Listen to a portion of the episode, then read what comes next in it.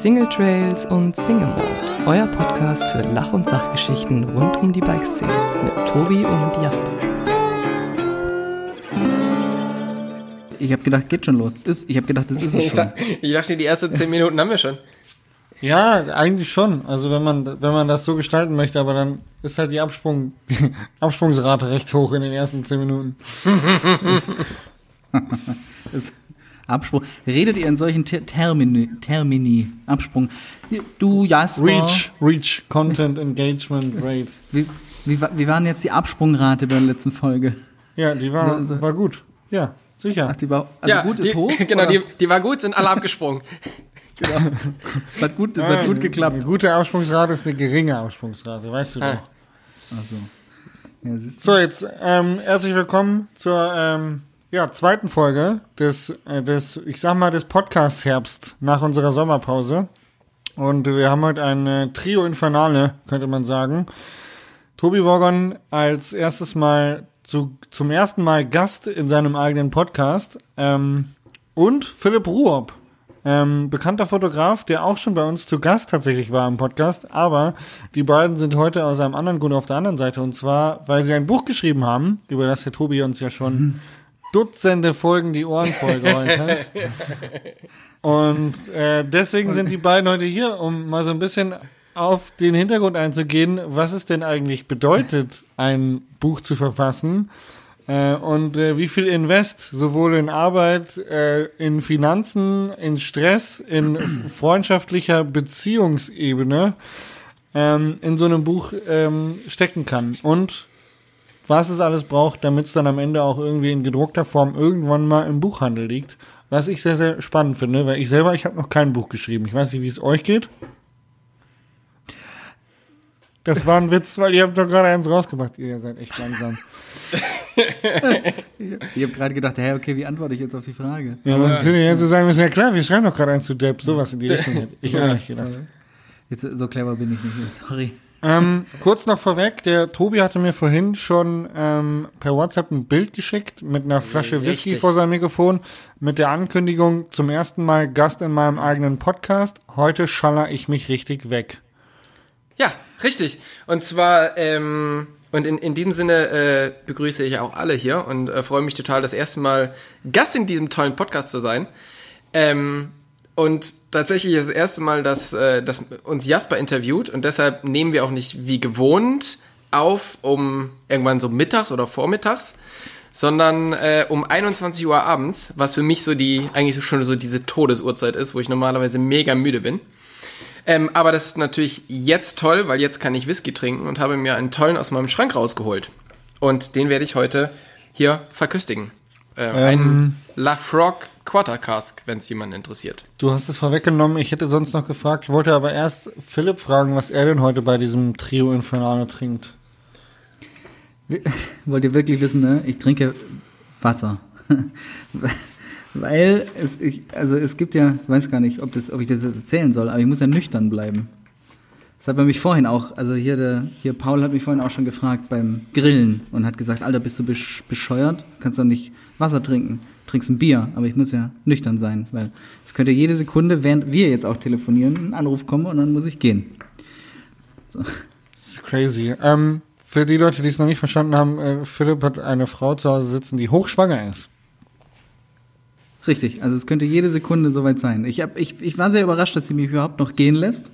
äh, tatsächlich, weil also es ist, wir sind jetzt im Termin und, und ja, also wie gesagt, es, jede Sekunde kann das irgendwie passieren oder muss ich weg. Aber es, ich denke nicht. Ich, ich habe ein sehr, äh, wie soll ich sagen, ich bin, ich bin mir sicher, dass äh, unser Kind auch jetzt im Mutterleib schon so diszipliniert ist, dass es nicht passieren wird. Aber ich lasse es nicht drauf ankommen, deswegen trinke ich nichts. Und ich sag mal so, wenn es dein Kind ist, dann kommt es eh im- immer so spät.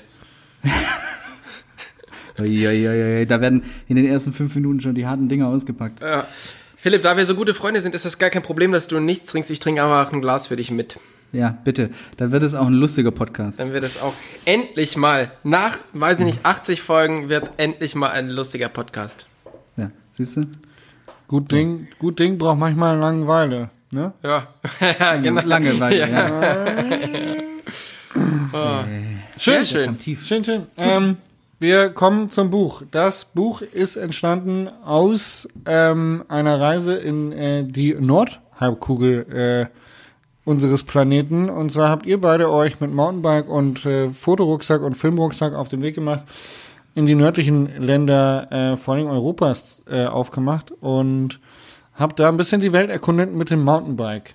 Ähm, mal eine andere Frage, ähm, der, die, der Vortrag von Tobi, der hat jetzt einen anderen Titel als das Buch. Richtig. Das, Das Buch heißt stimmt. Tour de Nord. Deinen Vortragtitel, ich würde fast sagen, ich hätte ihn wieder vergessen, aber er war, glaube ich, ähm, Wild Wild North. Genau, richtig. Oh wow, gut. Ja, stark. Genau. Wie kommt dazu? Also ich meine, es Ähm, ist ja gleiche, gleiche, gleiche, ähm, gleiche Reiseziele, gleiche Stories quasi, aber jetzt in einem Buch Tour de Nord. Also wir haben uns natürlich ganz viel Gedanken gemacht, äh, wie das Buch heißen soll und äh, sind da wirklich durch verschiedenste Namensgebungen durchgegangen und haben uns dann entschieden, das ähm, folgendermaßen zu nennen. Und dann kam der Verlag und hat gesagt, nee, machen wir anders. Hat, haben wir schon entschieden. Ähm, ist tatsächlich so, wenn man mit einem Verlag zusammenarbeitet, kann man leider nicht immer so ganz ähm, seinen Willen durchsetzen. Und es liegt natürlich auch daran, dass der Verlag ein bisschen mehr Erfahrung in sowas drin hat, wie, wie wir. Und von daher haben wir uns dann da gebeugt und haben da ganz auf den Ver Verlag vertraut, dass Tour de Nord ähm, besser passt wie Wild Wild North. Cool. Ähm, Also ta tatsächlich ist es ja so, dass, also das, das ist ja nicht nur der Titel. Ähm, äh, also ich meine das jetzt auch nicht negativ, sondern also der Verlag nimmt ja da sehr, sehr viel Einfluss, also zum Beispiel aufs Titelbild. Also ich als Fotograf hatte keine Chance, irgendwie das Titelbild zu bestimmen, also explizit. Ähm, man hat natürlich irgendwie ein paar Vorschläge gemacht, aber ausgesucht hat's der Verlag. Ähm, und ich so grundsätzlich, also im ersten Moment habe ich gedacht, hm, krass, dass sie da irgendwie so viel bestimmen. Auf der anderen Seite muss man natürlich auch nachvollziehen, ähm, naja, jetzt ganz plump gesagt, wer zahlt, bestimmt. Das soll sich jetzt nicht blöd anhören, aber ja. ähm, wenn die das Ding drucken und die bezahlen für den Die Druck gehen auch das Risiko ein. Ja. Ganz genau, 75.000 Euro. Und die sagen, also wenn wir jetzt 75.000 Euro bezahlen, äh, dann ist es, dann, dann liegt es auch in deren Verantwortung, dass das Buch sich im Buchladen verkauft, weil das Cover genau das Cover ist, wie es ist und weil der Titel genauso ist, wie er ist.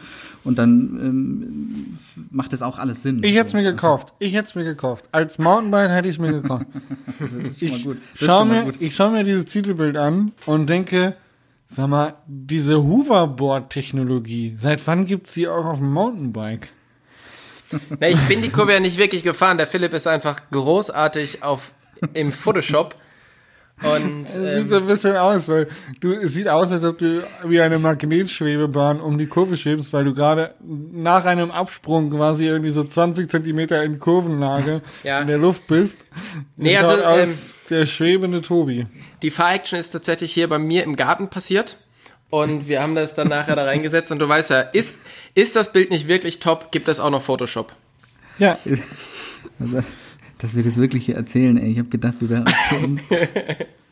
Du, wir, ähm, also alle Leute, die mir auf YouTube folgen, die haben vielleicht die, die einen oder anderen Werbespot von uns schon gesehen, Philipp, und die wissen, was du, was du vor einem Greenscreen alles anstellen kannst.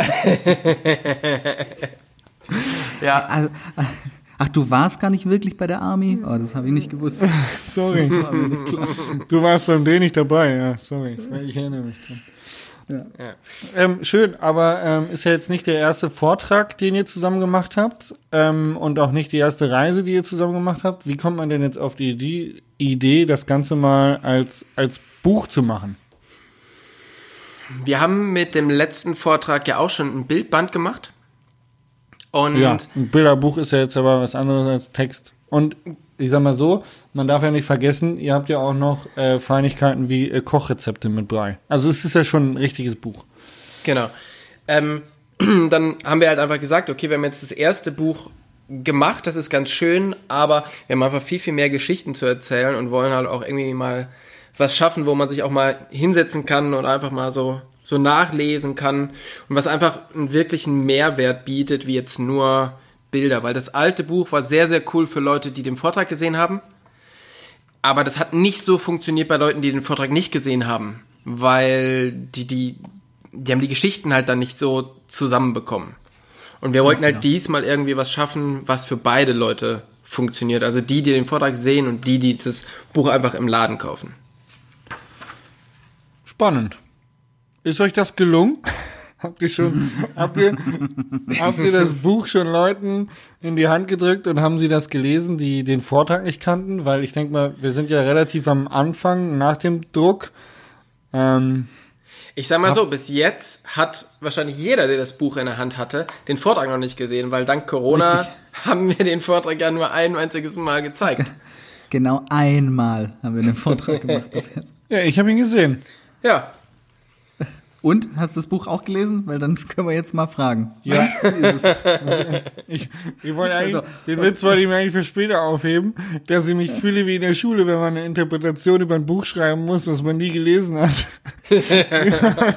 ein Podcast-Interview führt über ein Buch, was man nie gelesen hat. Ja, weil ich wette, du hast es nicht gelesen. Natürlich nicht.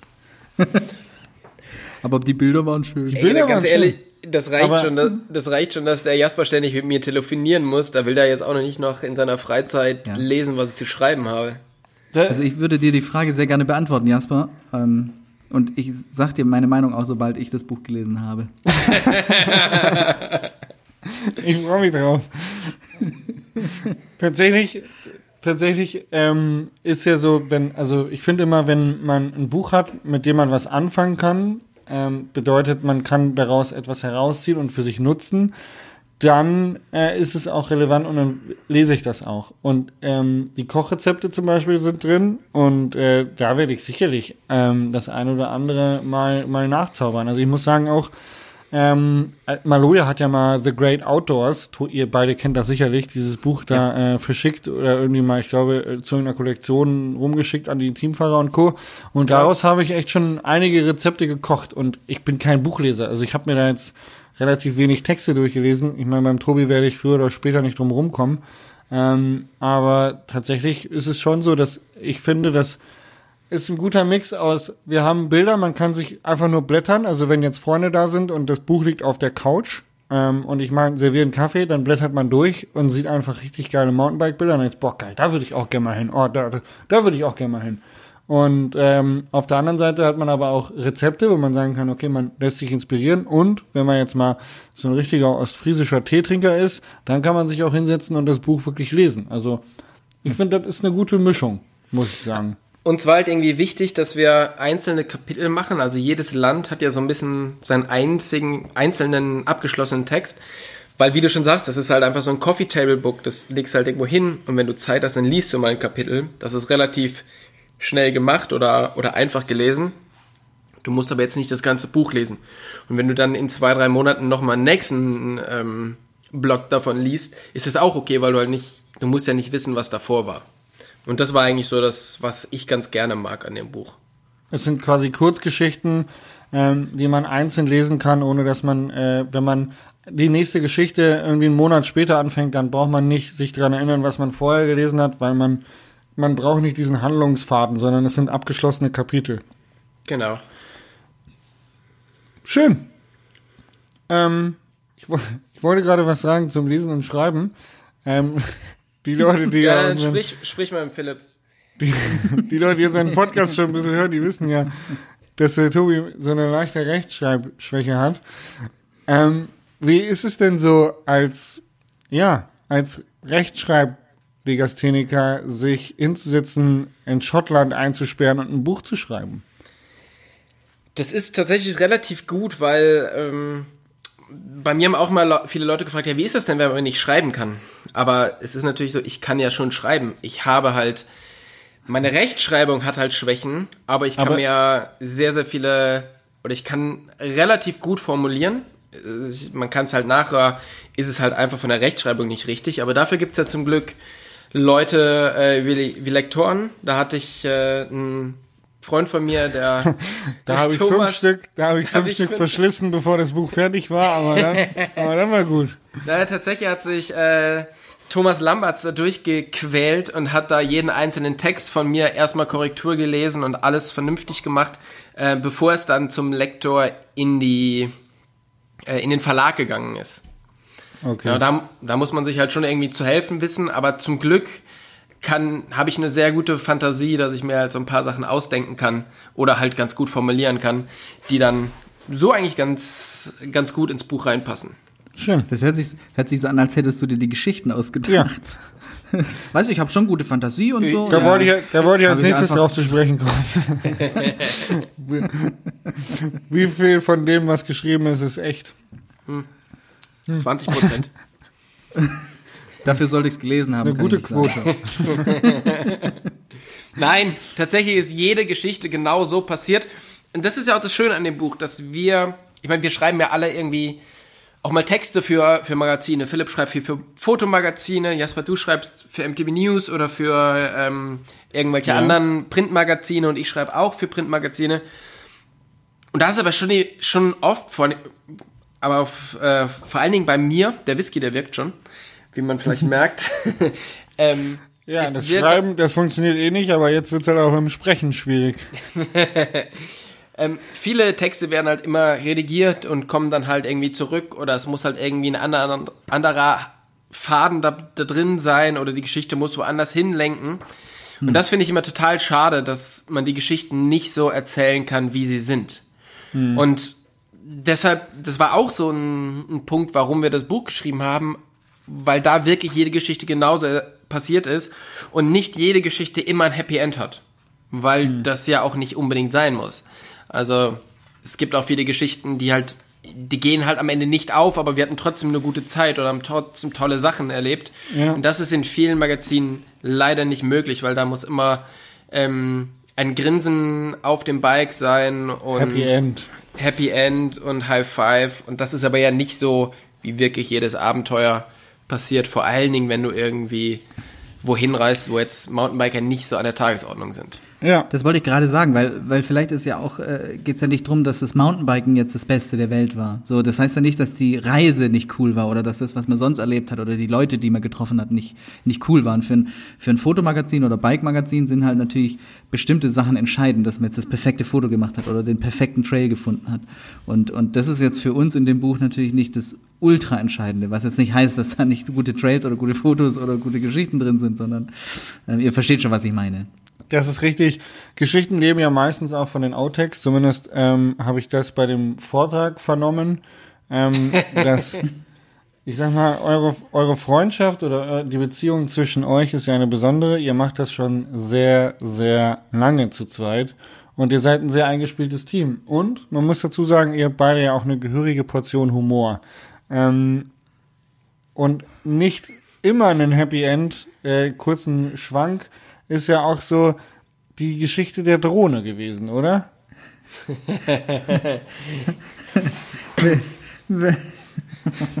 ja, okay. Wer, wer ist, also willst du auf was Bestimmtes raus? Ich, nee, ich will einfach, will einfach sagen, dass so eine Reise ja nicht immer, nicht immer nur toll abläuft und äh, nicht immer nur schön abläuft. Und wenn man eine Drohne ähm, auf der auf der anderen Flussseite äh, versenkt im Wald und dann äh, rüberschwimmt, ähm, nee, rüberfährt, um sie zu holen und äh, dann unmittelbar merkt, oh shit, hier sind ganz, ganz frische Bärentapsen im Boden. Man findet die Drohne und in der Zwischenzeit haut das Paddelboot ab ähm, und Tobi Woggon muss in äh, sehr kaltes Wasser springen in Unterhose, um dieses Boot zu retten, währenddessen die anderen die Drohne retten. Das sind ja so äh, Geschichten, die, die, die sind ja unbezahlbar und ähm, findet man die im Buch? Die findet man im Buch auf alle Fälle, weil ähm, ja für uns ist es eben auch so. Also das sind halt die die tollen Sachen oder das ist in der Situation findest du es natürlich extrem scheiße, dass du da jetzt in dieses Wasser reinspringen musst oder ins Bärenland irgendwo reinlaufen musst oder in äh, Grönland am Flughafen stehst und merkst, ah guck mal, unser Flieger wäre jetzt eigentlich schon weg. Ähm, Huch. Das das sind halt Sachen, die machen halt in der Situation machen es schwierig, aber im Nachhinein ist es ja genau dieser Umweg, der es halt irgendwie, irgendwie spannend macht. Aber das sind auch nie die Situationen, wo man sich so denkt, ah, vielleicht reise ich das nächste Mal mit wem anders. Ähm, mhm. Sondern das sind eigentlich eher die Situationen, die zusammenschweißen. Die Situation, wo man denkt, ah oh, nee, vielleicht nächstes Mal nicht mehr mit Philipp, sind die, wenn du irgendwann nachts aufwachst, neben einem kichernden Philipp im Zelt, während es zischt und das Zischen ist die Luft, die langsam aus deiner Luftmatratze entweicht, weil der Philipp sich gedacht hat, hm, was dieses Ventil hier wohl macht. Wenn- Also, wenn ich das aufschraube, was wird dann wohl passieren? Überraschung. A- Aber ich, also ich kann mich an eine WhatsApp-Nachricht von dir, Tobi, erinnern, bei der äh, ein Thermometer von minus 30 Grad zu sehen war und ein vor der Glastür ausgesperrter Philipp Rupp in Unterhose, der versucht hat, wieder reinzukommen. Ich Das glaube, stimmt. das beruht alles auf, auf, auf Racheakten bei euch beiden. Kann das sein? Ja, das ist ja das Problem. Das schaukelt sich natürlich immer so hoch, weißt du? Also ich jetzt mal ohne Spaß, also ohne Witz jetzt, ich halte mich für einen sehr witzigen Menschen. wenn ich der bin, der den Witz macht, also wenn- so wenn ich so der Ausführende bin und das klappt auch immer relativ gut.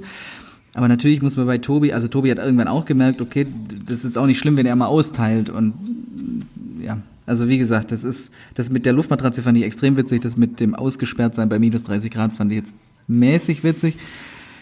Ähm, aber auch da ist es, also Tobi, die, du weißt Bescheid. Also bei der nächsten Reise bist du fällig. So, das ist sicher.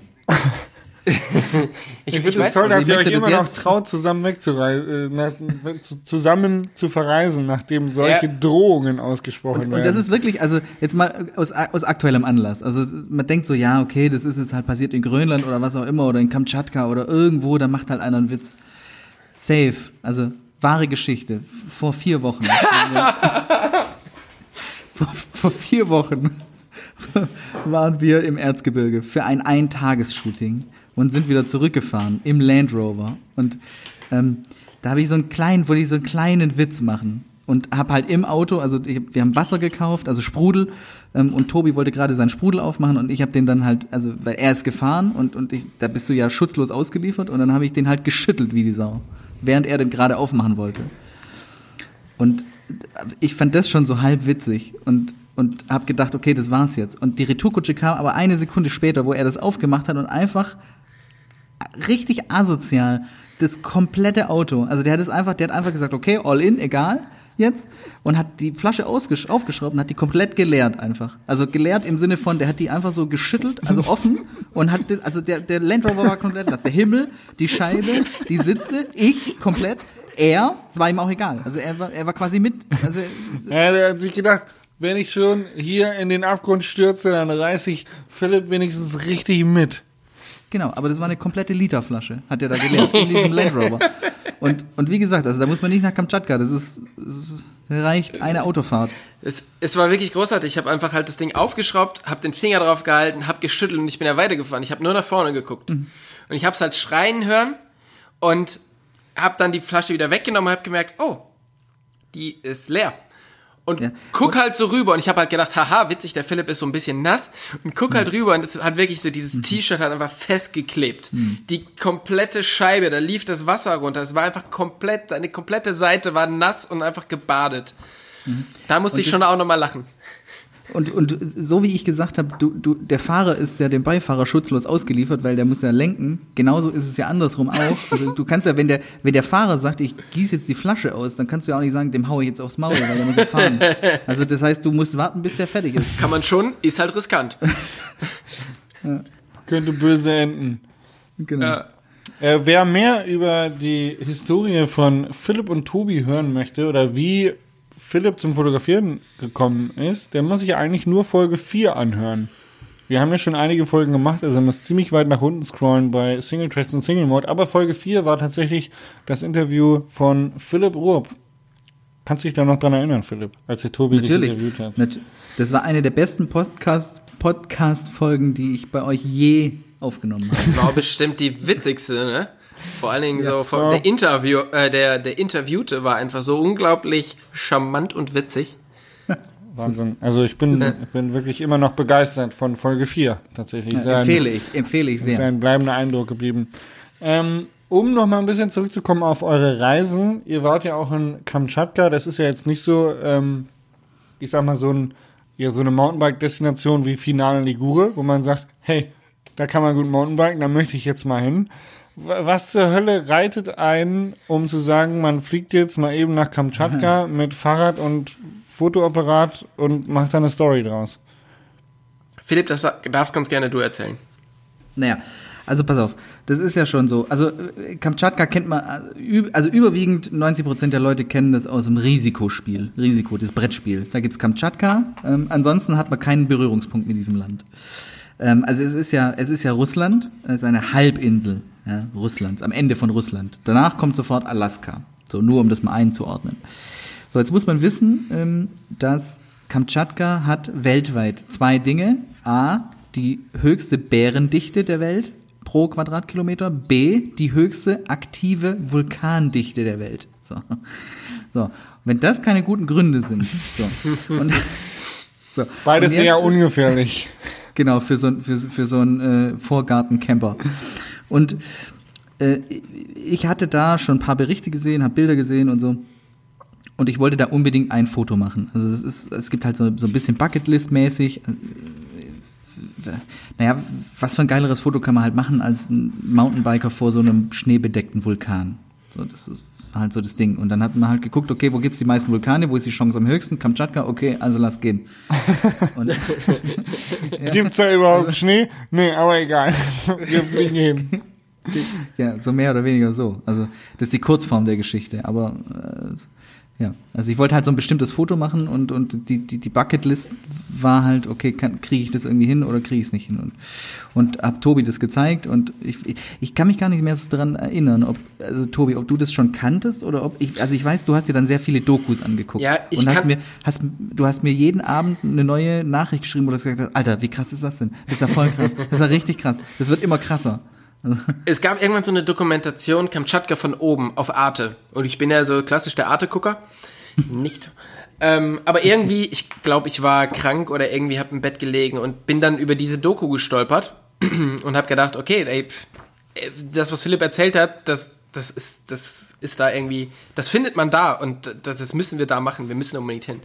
Und es war irgendwie so beeindruckend, was die da von, von oben gezeigt haben, dass ich auch sofort mega Bock hatte, mit ihm da hinzu, hinzufliegen. Und dann haben wir halt irgendwie so angefangen zu planen und haben halt gemerkt, okay, ist schon weit weg, echt. So. Also ist nicht so ganz einfach dahin zu kommen. Und es gibt nur den Weg über Moskau. Das heißt, du musst dir halt irgendwie so ein, so ein Visum holen, dass du überhaupt nach Moskau rein kannst und dann fliegst du den längsten Inlandsflug der Welt von Moskau nach Petropavlovsk, Kamtschatsky. Weil du kannst dort nicht hinfahren, weil es gibt dort keine Straßen hin. Also du kannst wirklich nur hinfliegen. Und dann haben wir halt immer weiter irgendwie gesucht, haben mit Tourism äh, Tourismusleuten geredet, also weil so eine richtige Tourismusagentur oder so gibt's dort nicht, sondern es gibt irgendwie in Österreich eine Frau, die macht halt Tourismus für Kamtschatka.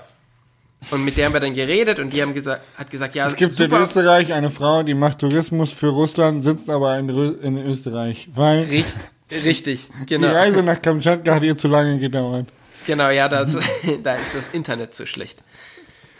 Und mit der haben wir dann geredet und sie meinte, ja, super, ja, nee, ganz toll, ja, was? Ihr wollt mit Fahrrad dahin? Ja, dann, nee, das weiß ich jetzt auch nicht.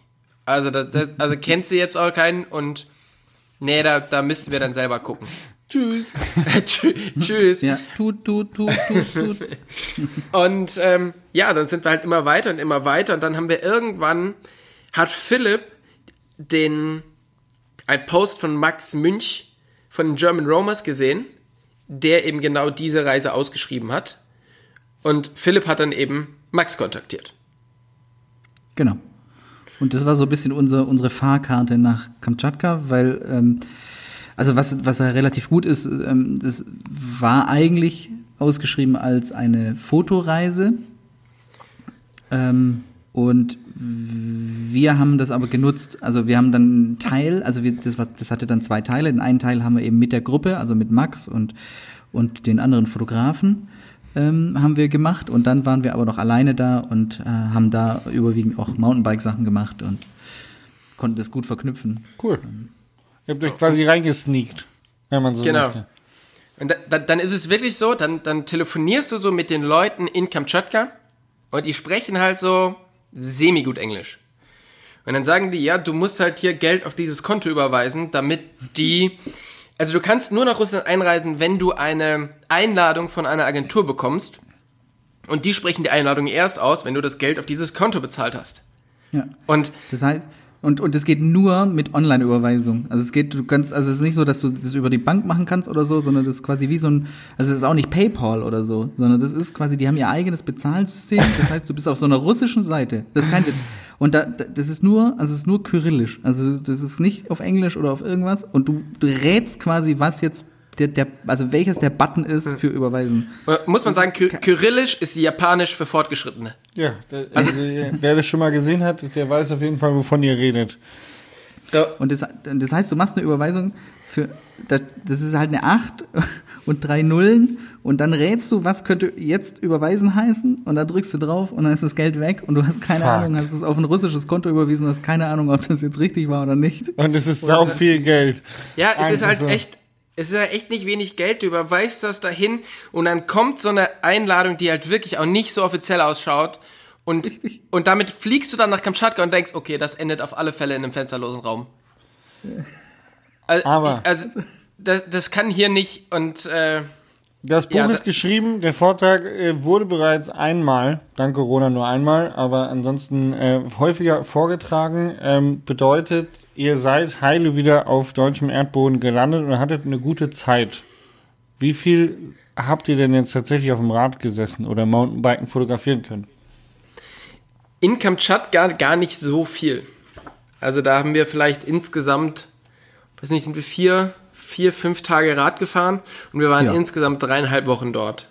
Ja, das kommt ungefähr hin. Aber wie gesagt, also wie, wie, wie, das war ja, die, der Rest der Reise war ja irgendwie krass. Also wir hatten eine Katamaranfahrt zwei Tage und ähm, also man muss auch dazu sagen, es, es ist ja nicht so, dass es nicht möglich gewesen wäre, mehr Rad zu fahren. Ähm, aber das Wetter hat uns natürlich da irgendwie auch echt im Stich gelassen. Also die ich, äh, im Vortrag. Das ist im Vortrag krass erzählt. rausgekommen, ja, mit, äh, Ja. Dem, mit dem schlechten Wetter, dass ihr einfach ewig in der Suppe festgehangen habt und gewartet habt, bis irgendwann der Blick auf diesen Vulkan frei wird. Genau, weil, weil Radfahren hätte man ja trotzdem können, theoretisch. Ähm, ich wollte ja aber das Bild mit dem, mit dem Vulkan machen. So, und jetzt hat halt einfach von, äh, also du musst auch zu den Vulkanen, äh, um, um die richtig nah zu haben oder um, um da das richtige Motiv zu kriegen, musst du mit so einem, ich weiß gar nicht, wie man das nennt, wie, wie hießen die, mit so einem Kamas, mit so einem Unimog Ja. für Große, mit so Ja. einem aufgepumpt auf Steroiden, so ein Unimog auf Steroiden. Den sieht man übrigens auch im Buch. Ja, Genau.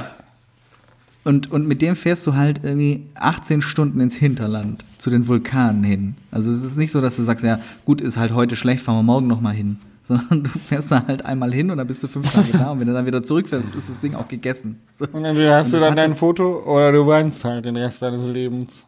ganz Genau. genau. Und das sind nicht so 18 Stunden wie, ich fahre jetzt mal von hier irgendwie an nach Finale runter mit Stau, sondern es sind halt einfach drei Stunden auf Schotterweg und der Rest der Zeit ist halt einfach mit 30 km/h mega geschaukelt. Also die ist auch richtig sche- super schlecht dabei und es sind ja gar nicht mal so viele Kilometer, es dauert halt einfach nur unendlich lange. Krass. Was wäre, wenn, bei, äh, nur ein Beispiel so, ihr habt einen technischen Defekt am Auto. Hätte man euch da bergen können mit Hubschraubern oder sowas? Tobi, erzähl du das, erzähl du das. Wir, also es ist ja nicht so, dass wir keinen Defekt am Auto hatten. also Also wir hatten ja die, wir hatten ja einen Busfahrer, der ähm, diesen Kamatz gefahren ist, weil ein normaler Mensch kann den halt einfach nicht fahren. So und dann, das war auch so, die die Kabine, wo wir dran gesessen, drin gesessen sind, die hatte keine äh, Verbindung zum Führerhaus. Also du musstest quasi immer, wenn du anhalten wolltest, dann hattest du so eine Hupe. Und dann hast du auf die Hupe drauf gedrückt und dann hat's vorne gehupt und dann ist der angehalten. So. Und, und dieser, der LKW-Fahrer, der hat die ganze Zeit geraucht. Also es gab, der hat wirklich dieses Fenster runtergekurbelt, wenn wir angehalten haben und ist einfach so Rauchschwaden da rausgezogen. Ja. Und der hat auch immer in so einem Kaffeebecher genippt und ich bin mir sicher, er hätten wir das Zeug auf Holz gegossen, hätten wir, das wäre der beste Feuerstarter der Welt gewesen. Also da war richtig Zunder dahinter. So, und irgendwann sind wir so mitten im Nirgendwo, dann hält der an und unser Guide geht so nach vorne und spricht mit dem LKW-Fahrer und meint so, ja, we have a problem. ähm, ja, was ist denn passiert? Äh, ja, no fuel. Okay, wir haben also trocken gefahren. Okay, scheiße. Was machen wir jetzt? Ey, wir sind da ewig weit weg. Wir halt so voll ha, kacke, was hier, fünf Stunden bis zur nächsten Tankstelle, so mitten im Nirgendwo. Aber unseren LKW-Fahrer hat das irgendwie nicht so richtig gestört. Der hat so ein, der ist so in unsere Kabine reingekommen, hat so einen Wischwasserkanister genommen, der unterm Sitz lag, ist rausgegangen, hat irgendwie so Ventile unten an den Tanks aufgeschraubt, hat wirklich so das letzte, den letzten Diesel, der noch in diesen Tanks unten von der Pumpe nicht mehr angesaugt werden konnte, den hat er da reinlaufen lassen und hat diesen Kanister, der dann voll war, einfach auf den Tank gestellt, hat so ganz halbherzig mit so einem Draht das Ding festgewickelt, neben dem Tank, hat die Pumpe da reingesteckt, hat gesagt, alles klar, wir fahren weiter. und dann hat halt tatsächlich der, äh, das, was dann noch da drin war, in diesem Kanister, hat uns wirklich noch bis zur nächsten Tanke gebracht. Aber wir waren nicht sicher, ob wir jetzt halt einfach gleich in die Luft fliegen. Das ist irre, weil, also, man glaubt ja eigentlich schon, dass man, wenn man da drüben so eine Reise bucht und dann in so ein, in so ein Offroad-Fahrzeug einsteigt, dass der Typ, der ihn darüber bringt, äh, das wahrscheinlich, der macht das wahrscheinlich jede Woche fünfmal. Ja, da hat man eigentlich schon so, also ich hätte jetzt zumindest die Hoffnung, dass der genau weiß, ob ich mit dieser Tankfüllung bis zu der Tanke komme oder nicht. Wobei man sagen muss, wenn man den Typen gesehen hat und das Auto gesehen hat, dann hatte man die Hoffnung nicht. Also, dann hatte man nicht das Gefühl, dass der weiß. Aber ihr hattet auch Was keine Wahl, ihr müsstet trotzdem einsteigen, weil entweder ihr steigt ein oder ihr kriegt das Foto nicht. Ja, das stimmt. Eben. Ähm, um noch eine Geschichte zu erzählen, offensichtlich muss man auch sagen, das ist wohl einer der besseren Fahrer gewesen, die man so kriegen kann. Weil, ähm, mal so ganz nebenbei, also äh, unsere Vorstellung, also auch wenn das so ein bisschen ähm, schubladenmäßig klingt, ähm, ist natürlich, du gehst da mit so einer Gruppe hin ähm, und da waren ja, wie, viel, wie viele russische Guides waren dabei? Vier, glaube Ja. ich, vier oder fünf mit, mit Köchin und so. Und ähm, dann ist, ist, also das erste Bild, das du dir vorstellst, ist klar, du sitzt abends am Lagerfeuer und dann kippen die quasi literweise Wodka in sich rein. Aus so selbstgebrannten Flaschen. So genau, weiße also fünf Kanister. Liter, fünf Liter Kanistern. ähm, und es ist halt einfach, es hat null stattgefunden. Kein einziges Mal. Also die haben keinen einzigen Schluck Alkohol getrunken. Und irgendwann haben wir mal den, den Chef, also den, ja, den, den, den Führer der Guides äh, gefragt, sag mal, warum trinkt er eigentlich nichts abends? Und dann hat er gesagt, naja, das haben die früher schon gemacht, ähm, bis Folgendes passiert war. Also, es, also es kam wohl einmal vor, dass sie sich halt weggelötet haben und halt so sturzbetrunken waren, dass der Fahrer, also nicht der Fahrer, den wir hatten, sondern also den, der arbeitet da nicht mehr, zu Recht auch, ähm, dass der halt so besoffen war, dass er sich nachts ähm, in diesen Kammerz gesetzt hat und Donuts im Zeltplatz gedreht hat. und halt tatsächlich auch über ein Zelt drüber gefahren ist, wo eben der Chef der Guides drin lag. So. Den, den gibt's jetzt ja, nicht mehr. Doch, doch, den gibt's schon noch. Der ist dann aus, also dem ist nichts passiert. Das war der Alex, der jetzt auch mit uns unterwegs war. Der ist dann aus dem Zelt raus und hat dann ähm, den Fahrer verprügelt. So. Also das heißt, wir hatten noch einen, also, wir hatten noch einen der anständigen Fahrer, muss man dazu sagen. Schön. Ja, anständig heißt ja nicht unbedingt clever, ne? Muss man dazu sagen. Ja, wobei aber er, er- sehr clever. Ja, der, war ja clever. sehr clever. Ah, ja, gut. Der hat, Das hätte, hätte sich niemand anderes getraut, so, Ja. natürlich. Äh, Muss man tatsächlich, tatsächlich jetzt auch sagen, der hat dann noch, ähm, also der hat dieses Ding da festgemacht, ist ums Auto rumgelaufen und ich guck so und dann sehe ich, wie er noch so gegen den Tank pisst. Und ich hab, war mir da zum Beispiel auch wieder sicher, dass das Auto auch safe mit seiner Pisse startet. Also, Das ist der, der hat einfach nur an die Umwelt gedacht. Das war AdBlue, was er da Ja. reingefüllt hat. Die Harnsäure. ja. Genau. Ah, schön. Ähm, gut, War jetzt, auf alle Fälle einer der, der spannenderen Tipps. ähm, äh, apropos Tipps. Äh, dieses Buch beinhaltet ja viele Rezepte und jeder, der Tobi kennt, der weiß, so ja, der Tobi, der isst gerne und der isst gerne gut und der isst gerne viel. Aber ähm, Philipp, welchen Bezug hast du denn zu den Rezepten? Naja, also gut, was soll ich jetzt sagen? Wer mich kennt, der weiß, ich esse auch sehr gerne, sehr gut und sehr viel. Das heißt, Aber du bist zum, du dann- bist zum zweiten Mal erst in unserem Podcast. Die Leute kennen dich vielleicht noch nicht so gut wie den Tobi. also Entschuldigung, natürlich. Nein, also wenn es was wenn's was gibt, was wir uns ähm, außer dem anderen ganzen Quatsch ähm, noch teilen, dann ist es unser unsere Passion für gutes Essen. Ähm, ich habe nee, erzähle ich nicht. ähm, nee, ist immer gut. Nee, erzähl ich nicht. Also man muss vielleicht sagen, wenn man sich den Philipp vorstellt, Philipp ist eher so, hat eher so die Athletenfigur, ist zwei Meter, knapp zwei Meter groß, ist, hat blonde, lange Haare bis auf die Schultern und ist eher so ein, ja, so, so eine Mischung zwischen Basketballer und Surfer. Am Gegenteilstag. ja, ja, in der Fantasiewelt. Lustig. ähm, genau, also auf jeden Fall ist es so, ähm, ja, also wir teilen, wir teilen tatsächlich die Liebe für gutes Essen und, und das findet auf den Reisen tatsächlich auch statt. Ähm, und es ist auch erstaunlich, wie gut man essen kann. Also es ist, ich habe jetzt, wir haben grundsätzlich auch nichts gegen irgendwie eine Tütensuppe, wenn es äh, wenn es gerade angebracht ist. Wenn nichts ähm, anderes wenn geht, ja. Restaurant vorbeikommen. Nein, auch so, wenn man sagt, ja, komm jetzt irgendwie ist mal, hat man eine lange Wanderung gemacht, dann machen wir uns auch mal irgendwie Nudeln mit Pesto, das ist so schön.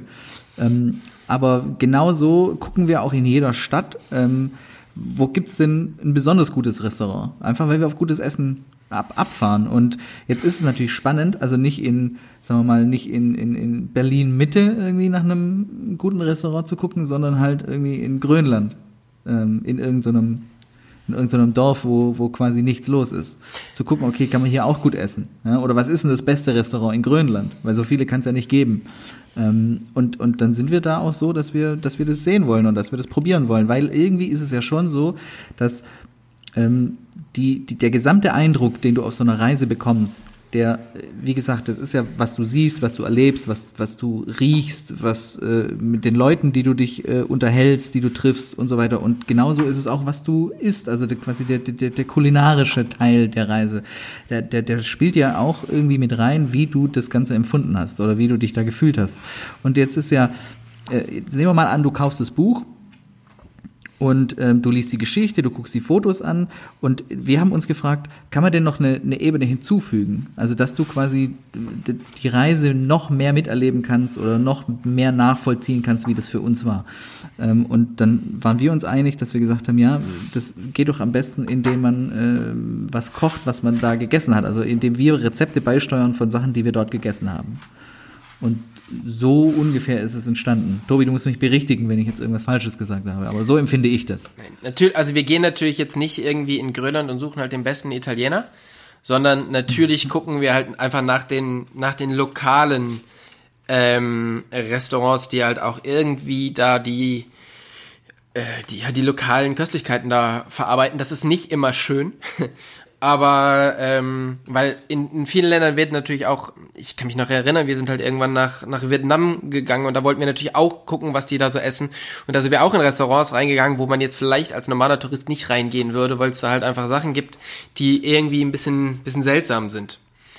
Und ähm, wir haben halt einfach geschaut, was gibt das Land her und was machen die Köche daraus? Weil Ja. du kannst ja im Grunde aus allen, aus allen Regionen irgendwie dann doch mit Motivation für, für Kulinarik irgendwie coole Sachen zaubern.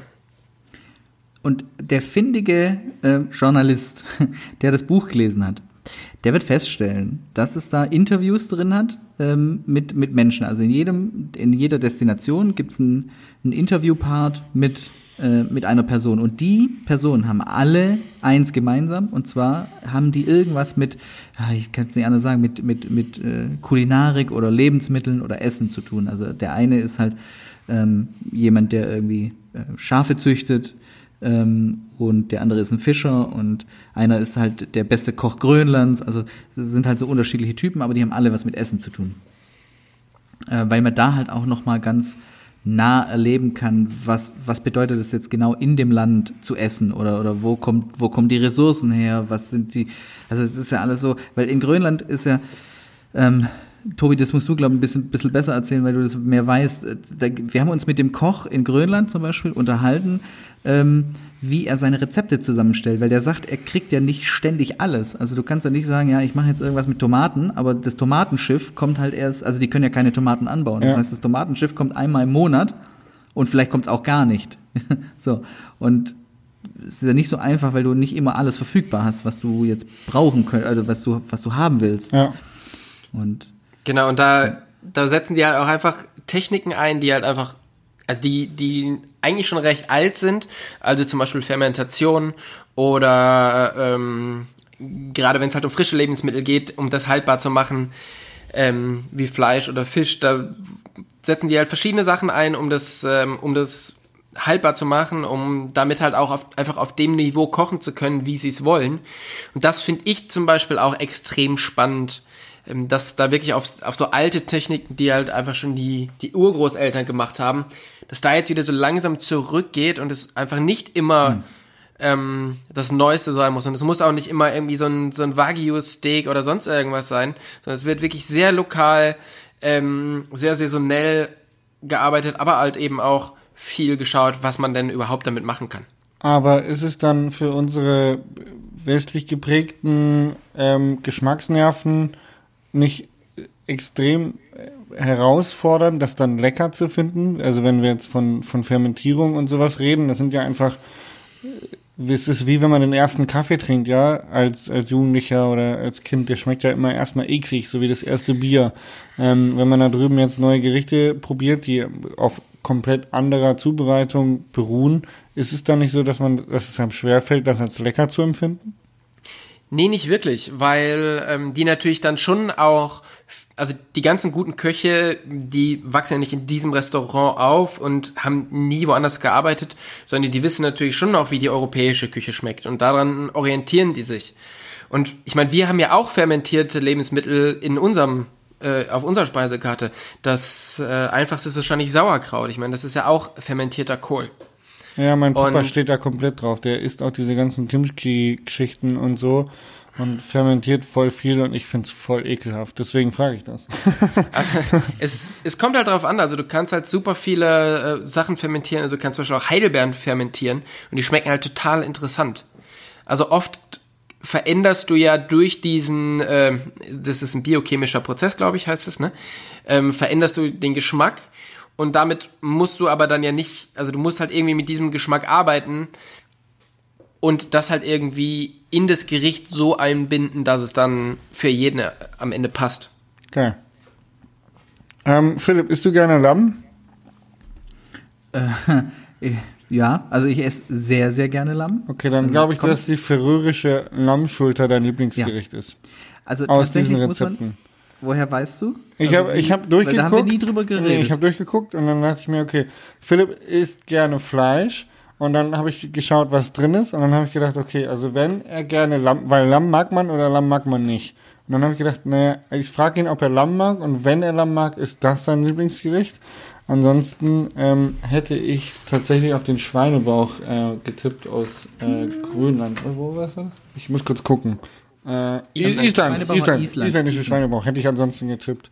Aber äh, wenn du gerne Lamm isst, dann der färöische Lammschulter. Die färöische also Lammschulter tatsächlich ist, ist es die, also ins Schwarze getroffen und das ist die beste, das ist best, also selbst wenn man Lamm nicht mag, also das ist das beste Lamm, das ich in meinem ganzen Leben jemals hatte. Also da gibt's einen, die haben auch nur, also die haben auch nur zwei Gerichte, glaube ich. Das ist so ein ganz auf den Färöinseln so ein ganz kleines Restaurant.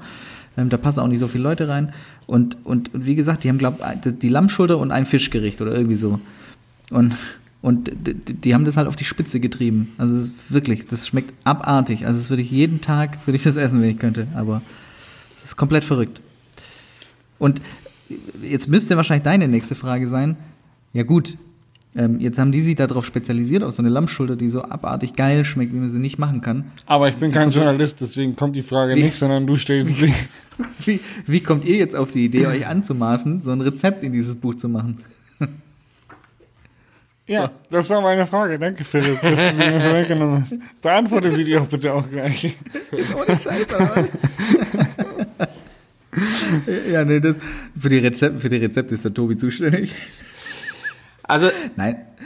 Da war es tatsächlich so, ähm, wir waren in diesem, waren in diesem Restaurant, das war nach dieser Bikepacking-Tour, die wir durch, durch die, äh, über die Färöerinseln gemacht haben und da haben wir einfach vier Tage lang äh, Travel Lunch gegessen. Es ist so, in so einer Plastiktüte kippst du mit Wasser auf und löffelst du aus der Plastiktüte. Ist kulinarisch so semi-gut. Ähm, und dann haben wir gesagt, okay, jetzt, das kostet zwar mega viel Geld, aber wir gehen jetzt einfach mal da essen. Und dann sind wir da hingegangen, haben das gegessen, es war mega lecker. Und dann sind wir rausgegangen aus dem Restaurant nach dem Essen und wussten jetzt nicht, gehen wir jetzt noch was trinken oder machen wir es nicht. Haben noch so ein bisschen, wussten jetzt nicht, gehen wir rechts, gehen wir links und stehen da noch so rum und dann geht so das Fenster der Küche auf, weil der Koch lüften wollte. Und dann war unsere Chance. Und dann haben wir uns so gebückt, weil das Fenster war so ein bisschen tiefer und haben so da reingeschaut und der hat gerade so diese Keulen aus dem Ofen genommen und haben gesagt, so Kollege, jetzt erzähl uns mal, wie das geht. Und dann war der ähm, relativ informationsbereit. Das ist Wie eh geil. verrückt. Und äh, das ist, hat er euch dann wirklich auch ein Rezept irgendwie niedergeschrieben und dann sagt ihr, boah, klar, könnt ihr das haben, finde ich mega cool, wenn ihr Interesse habt? Oder war das eher so, ihr habt euch reingesneakt wie so richtig teuflische Journalisten, die was aus einem rauskitzeln wollten? Also das war in, in, investigativer ging's nicht. Also es war, es war quasi so eine Mischung aus, ähm, was, was, was kann der eine erblicken, was der andere nicht erzählt. So, Okay. tatsächlich. Und, und, und Tobi hat halt versucht, irgendwie clevere Fragen zu stellen. Aber erzähl ruhig weiter, Tobi. aber es es ist halt so, diese, diese Köche, äh, guck mal, die stehen die ganze Zeit irgendwie in der Küche und bekommen ja eigentlich gar keine Anerkennung dafür, was, was sie da Geiles machen. Und ähm, wenn die nicht irgendeine Auszeichnung wie Michelin-Sterne oder sowas bekommen, dann, dann hast du mit denen ja eigentlich keinen Kontakt. Und im normalen Restaurant geht man jetzt als Koch ja nicht raus und zeigt sich. Das heißt, mit den Köchen, mit denen wir gesprochen haben, die waren alle sehr, sehr motiviert, uns irgendwie zu helfen, uns irgendwie zu zeigen. Die fand, fanden das Buch cool und die fanden auch cool, dass wir die dann halt irgendwie interviewt haben oder einfach wirklich uns dafür interessiert haben, was die machen.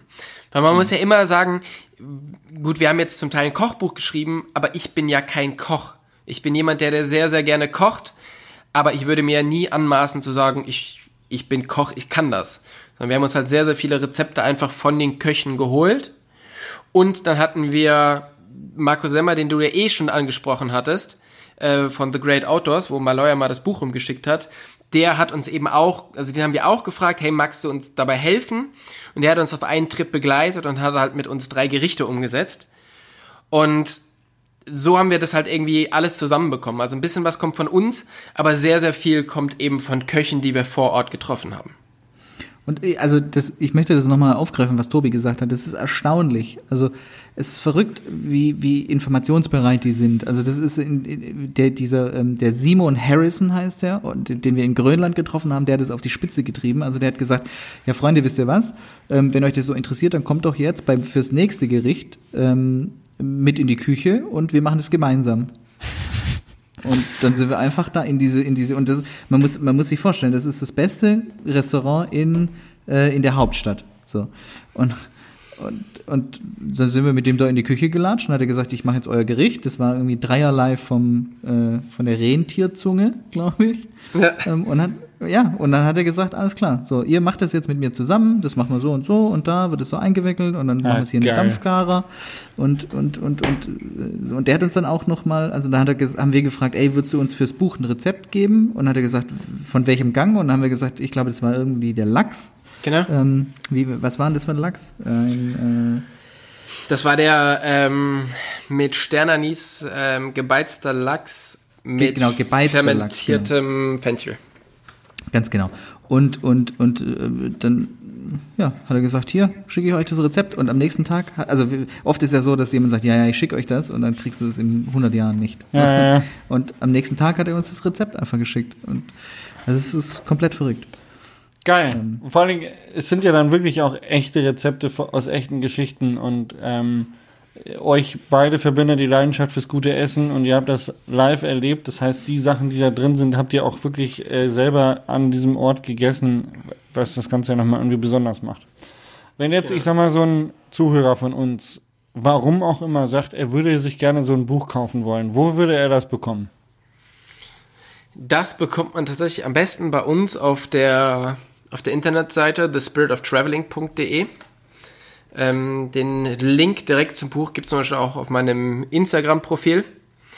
Oder ganz Da normal folgt dir in keiner mehr, weil du, da folgt dir einfach keiner mehr, Tobi, weil du, glaube ich, schon dreimal erzählt hast, dass du jetzt auf Instagram mehr machen möchtest und das ist Ich mache ja auch, ich mache auf Instagram äh, mittlerweile wieder voll viel. Da sehe ich mal, wie oft du auf mein Instagram schaust. Ja, und das ich gucke mir mir nicht jedes, aufgetaucht, weil es so irrelevant ich ist. guck mir jedes deiner YouTube-Videos an.